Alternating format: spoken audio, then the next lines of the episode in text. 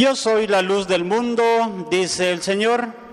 El que me sigue tendrá la luz de la vida.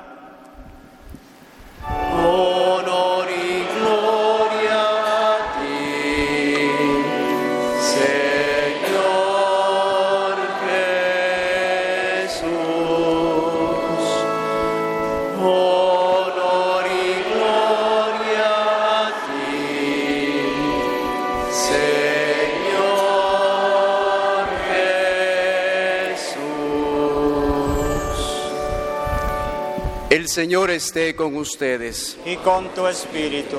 Lectura del Santo Evangelio según San Mateo. Gloria a ti, Señor.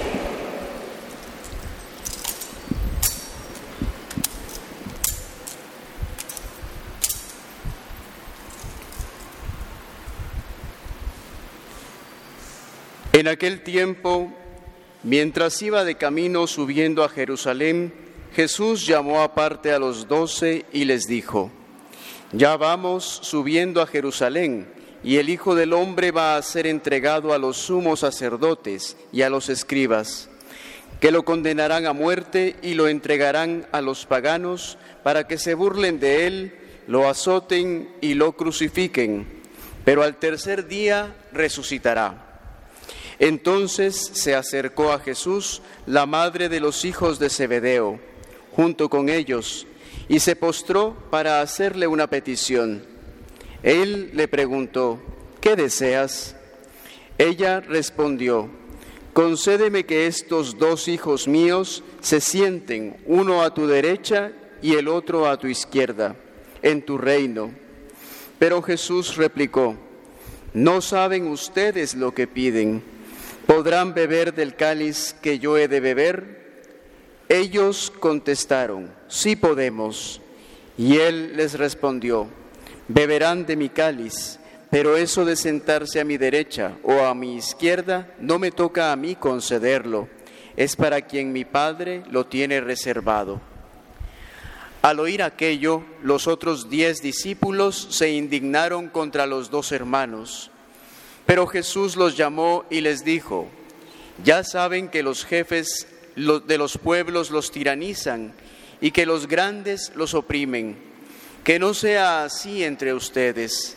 El que quiera ser grande entre ustedes, que sea el que los sirva, y el que quiera ser el primero, que sea su esclavo.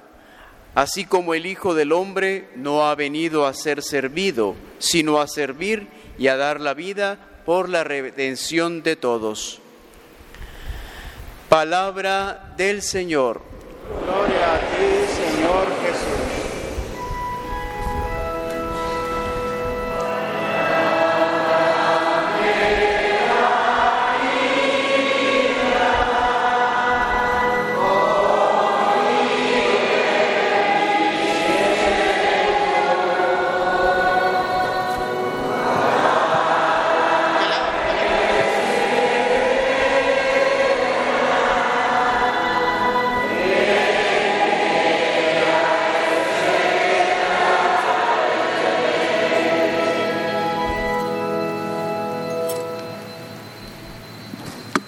Quieren sentarse, por favor.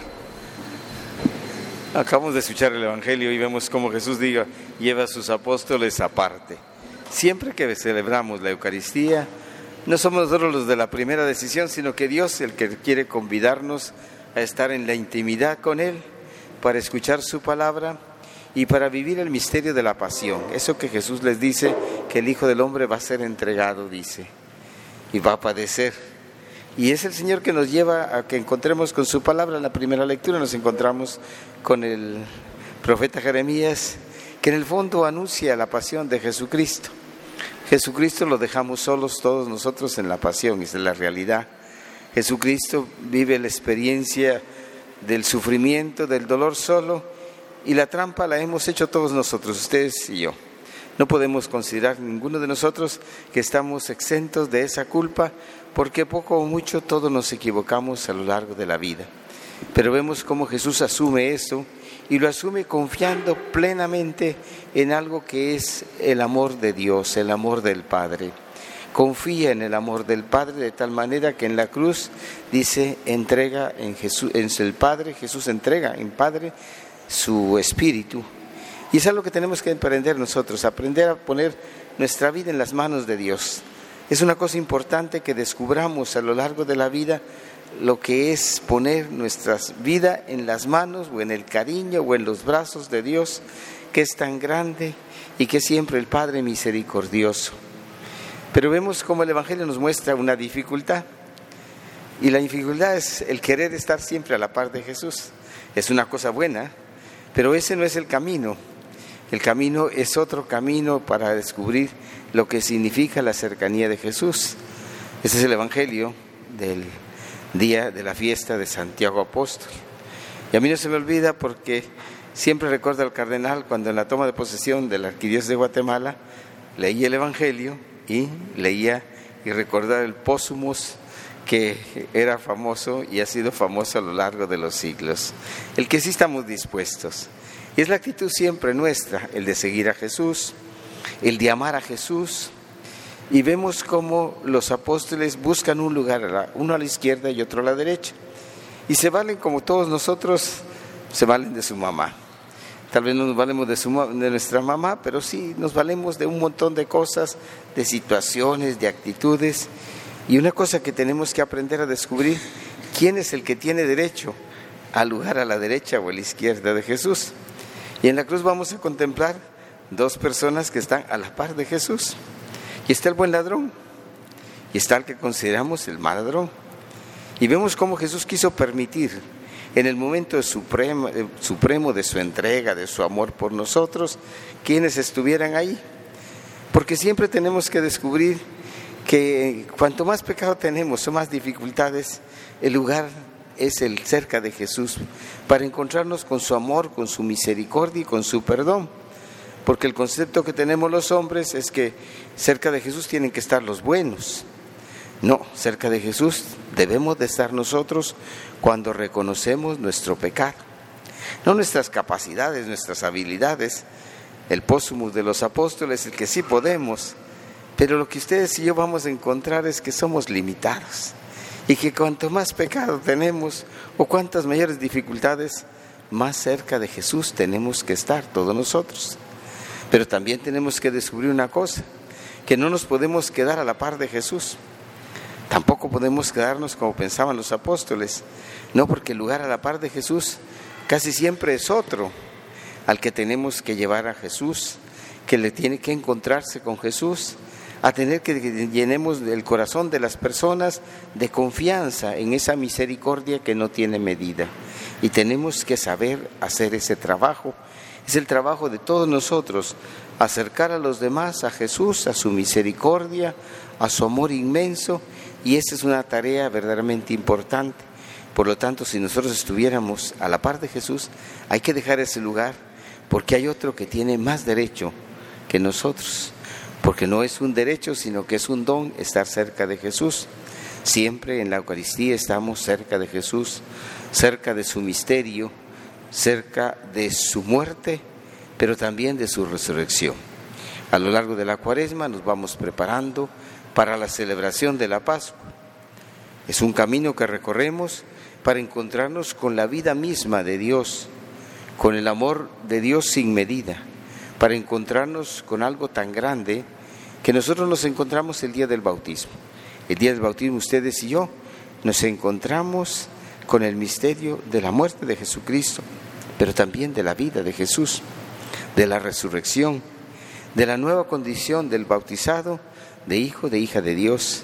Por lo tanto, es un tesoro verdaderamente grande que ustedes y yo seamos hijos de Dios, el tesoro grande, miembros de una familia vinculados por la sangre, así como la sangre humana es importante, la propia familia es importante, mucho más importante la sangre de Jesús, que nos vinculó en la cruz y que nos hizo hermanos. Por lo tanto, la tarea de vivir como hermanos, de perdonarnos como hermanos, de querernos, de ayudarnos, es la tarea de toda la vida, nuestra. Esa es la del cristiano, tiene que recordar que tiene otros hermanos, que tenemos otros hermanos y que esos hermanos a veces no son tan buenos como a veces pensamos, no son, a veces pensamos son muy malos, Pero también nosotros no somos tan buenos, eso es lo que reconocer, eso lo conocemos al comienzo de la celebración, que nos hemos equivocado, que necesitamos del perdón de Dios, de su misericordia, pero vemos cómo Dios nos invita a la Eucaristía, nos invita a compartir la mesa. Y la mesa del Señor no es que tengamos derecho, como mucha gente piensa, no, es la bondad de Dios, es la bondad de Dios Padre misericordioso que quiere que sus hijos nos reunamos alrededor de la mesa para alimentarnos, cierto, para fortalecernos, pero también para que nosotros aprendamos a compartir el misterio de Dios. Por eso insiste tanto, Jesús dice que no tenemos que ser, dice, como sucede, dice, los importantes de este mundo, que los oprimen, dice. No, nosotros tenemos que descubrir que para ser importante en el mundo tenemos que aprender a servir.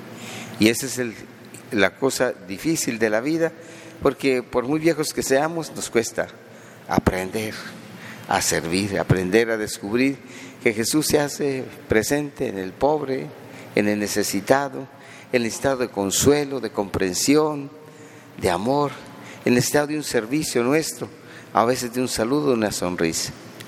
Le pedimos al Señor que nos ayude a vivir el tiempo de Cuaresma como tiempo de reflexión, como tiempo de oración, como tiempo de penitencia, pero como tiempo también de generosidad.